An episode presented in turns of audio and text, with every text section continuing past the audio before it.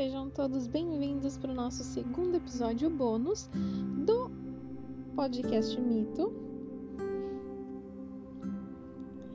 Olá, sejam todos bem-vindos para mais um episódio bônus do nosso podcast Mito, Corpo e Voz. Essa atividade faz parte do projeto Quando o Mito Ganha Corpo e Voz, redescobrindo a força de ser mulher, que está sendo realizado através do edital Criação e Formação Diversidade das Culturas, executado com recursos da Lei nº 14017/20. Então, meu povo e minha pova, uh, conforme foi pedido nas redes sociais, né? A segunda Iabá que o pessoal gostaria de ouvir um pouquinho mais é sobre Otim. E eu já tô meio triste porque eu gostaria de trazer muito mais material sobre ela e muitas outras narrativas, mas como eu tive dificuldade em achar outras histórias a respeito de Otim. Procurei, inclusive, né, uh, narrativas que tivessem ligação com Odé, né, por, por, por, por várias delas uh, fazerem referência, né, de que eles eram irmãos e tudo mais, mas realmente, gente, foi um sofrimento. Revirei, revirei a internet e também não achei nada que fosse mais concreto ou que trouxesse mais histórias sobre elas. O que, que Dona Karina teve que fazer então? Recorri né, à obra que a gente já vem utilizando como aporte, que é a mitologia dos orixás, descobri que existia no livro uma segunda narrativa sobre Otim, mas daí ela já nos surpreende da seguinte forma. Essa segunda narrativa não apresenta Otim como mulher, ou melhor dizendo, não propriamente ela vai apresentar ela como um rapaz.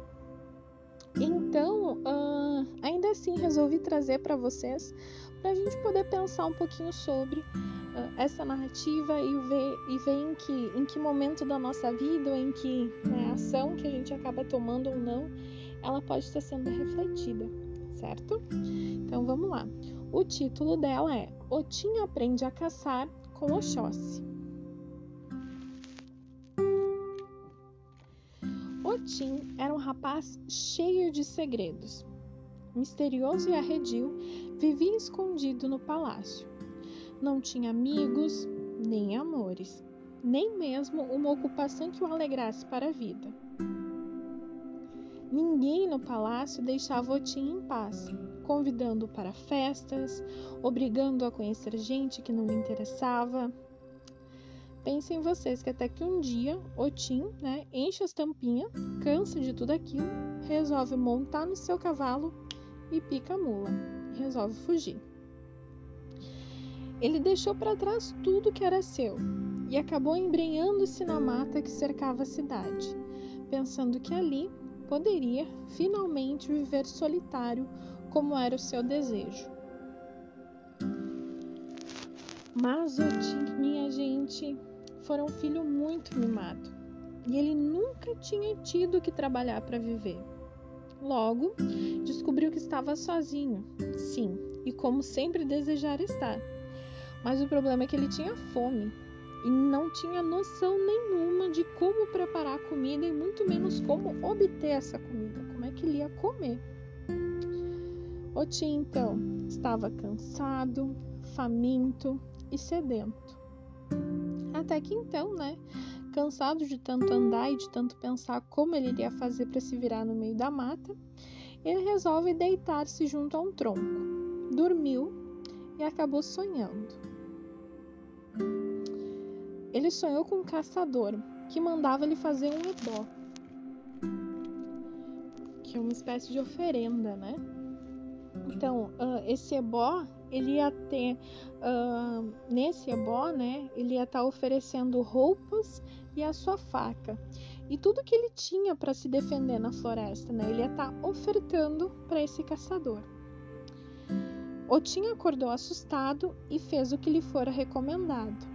Tirou suas roupas e as depositou junto com a faca sob uma densa moita de arbustos, à beira de um riacho. Tudo que Otim sempre escondera agora estava à mostra.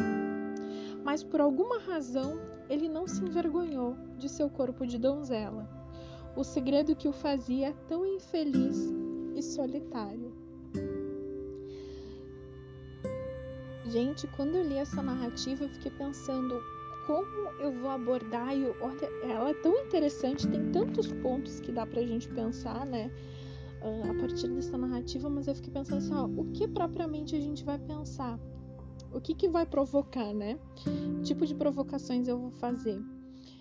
E no primeiro momento já, já me já me vem à cabeça aquela ideia assim, né? Que para ele se descobrir, para ele entender e para ele aceitar quem realmente ele era, né?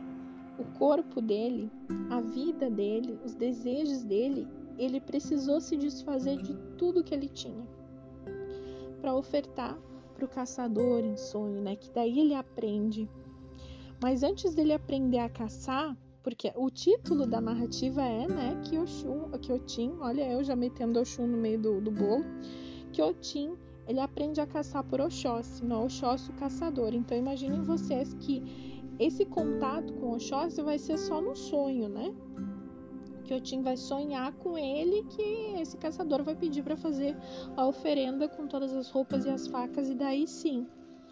Só que por mais interessante que seja esse, essa parte do sonho e tudo mais, é legal pensar, como eu estava dizendo antes, o quanto que o Tim precisou se desfazer de tudo que era, das suas construções, daquilo que protegia. Uh, vamos pensar na roupa como uma espécie de armadura. Não falando armadura de guerra, mas aquilo que nos protege, né, nas nossas convenções sociais, aquilo que nos guarda. Então, quando, quando ela faz isso, eu já dizendo ela, né? Quando ela faz isso de se despir do mundo e para o mundo, pensemos assim, ela se aceita e descobre quem ela é. E esse segredo que fazia ela tão infeliz, tão solitária, que é esse corpo de donzela, né? Esse corpo feminino que ele carregava e que ele não entendia, a partir daquele momento não se enver... ela, não vai se envergonhar mais daquilo. Parece que assim é um despertar para aquilo era ela, né? E que a partir daquele momento tudo que realmente ela precisava para seguir, para viver ali na mata, ela já teria acesso. Agora, né? Eu tô aqui na, na, como é que fala? Na bilheteria da na bilheteria da rodoviária e convido vocês para uma pequena viagem porque hoje o episódio é um pouquinho menor. Mas gente, quantas vezes nós estamos uh, lotados de medos, angústias, de dúvidas, né, de dessas roupas, diremos assim, né, dessas armaduras e desses pesos e que a gente acaba não conseguindo andar, conseguindo seguir adiante por causa desse peso. E quando a gente começa a se desfazer e entender que tem muita coisa que a gente carrega que não é nossa, tem muita bagagem que a gente carrega que é de outras pessoas, né? De outras situações e que a gente acaba puxando para nós mesmos. Quando a gente se desprende disso, quando a gente começa a pensar em nós nesse momento, uh, tudo muda, né? E a gente entende realmente quem nós somos. Porque às vezes a gente está sofrendo pelo problema dos outros, uh, chorando pelas dores dos outros, e novamente não é ser egoísta, não é ser egocêntrico, mas é sempre pensar em nós, né? Pensar na nossa vida, na nossa história, nas nossas escolhas primeiro. Então, eu entendo também que essa parte de Otim, né, de ela deixou todo o luxo. Era, era um príncipe, enfim, né? Era da realeza, ela deixa o castelo, deixa os seus bens, deixa todo o seu conforto para em busca realmente da escolha dela, do que ela queria, né? E eu tô trabalhando agora, por mais que a narrativa fale como ele, eu acho que quando realmente ele se aceita esse despe, entende o seu corpo, entende a sua escolha, entende a sua, né? Uh, ah, para mim a todo momento sempre foi ela, né? Para nós. Agora a descoberta foi muito mais dele. Karina, que viagem é essa? Não, mas é mesmo pra gente pensar no quanto que essa essas descobertas elas vão passar uh, não só pelo corpo, né? Não pelo corpo físico, mas também pela, pelas nossas angústias, pelas nossas escolhas.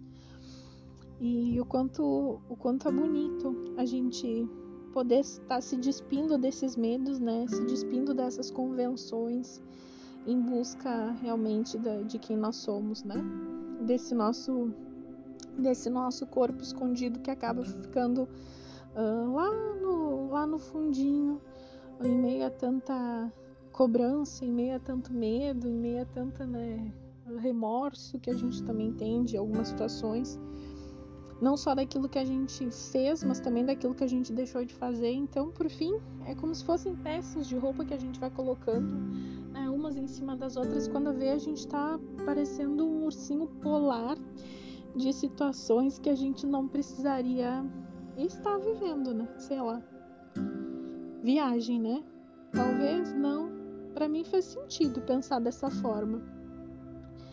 Uh, uma coisa também bem interessante, né? Quando ela quando ela deposita junto com as roupas a faca, quando ela oferta a faca para esse caçador, né, do sonho, é a mesma coisa, é como assim, o instrumento de guerra, o instrumento de defesa, ela abre a mão, abre mão, melhor dizendo, abre a mão não, ela abre mão, ela, ela sai da defensiva, ela né, baixa a guarda, então, isso também é interessante que em vários momentos da nossa vida a gente precisa estar tá fazendo isso também para enxergar melhor, né? Nem sempre na hora da caça ganha quem tá com, com a arma, a arma em punho. Mas eu acho que ganha quem tá realmente observando toda a cena. Não sei. Pensando nesse sentido, assim, né? O quanto que também a gente tem que tem o um momento de lutar e o um momento de, de baixar a guarda, né? Tem o um momento de, de embrenhar-se na mata, o um momento de se descobrir, o um momento de silenciar e o um momento de realmente fazer barulho. Então, talvez eu tinha aqui para nessa, nessa, narrativa para nós, que sempre, né, ela foi contada pelo menos do que eu tive acesso como aquela caçadora, aquela mulher, né, uh, que fica escondidinha na mata, que ninguém conhece, que tem os seus segredos e tudo mais, mas quem de nós não tem os seus, né? Os seus segredos, os seus medos e as suas angústias. Então, quando a gente se permite uh, se despir dessas preocupações, e óbvio que não é fácil, óbvio que a gente não consegue fazer tudo de uma vez, que é uma construção e desconstrução diária, como eu vinha falando nas outras narrativas, mas pensar o quanto que é que é uh, enriquecedor, né? Quanto a gente cresce. Uh, não é questão de se mostrar fraco, mas é de se, se mostrar incompleto.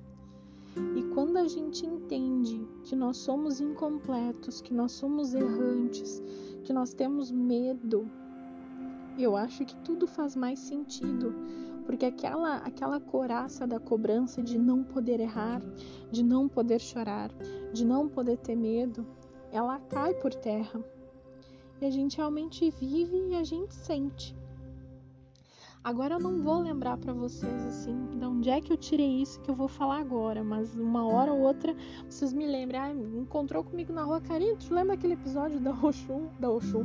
Gente, de novo eu com Oxum na cabeça, olha essa mãe metida que quer agora participar de todos os episódios. Linda, né? Mas agora é Otim, Jesus, Otim. Lembra daquele episódio de Otim que tava falando que daí tu disse que não sabia o texto? De, de onde é que vinha? Mas olha só, era bem assim, que a beleza da vida, grande parte dela está no sentir a dor. Como assim, Karina?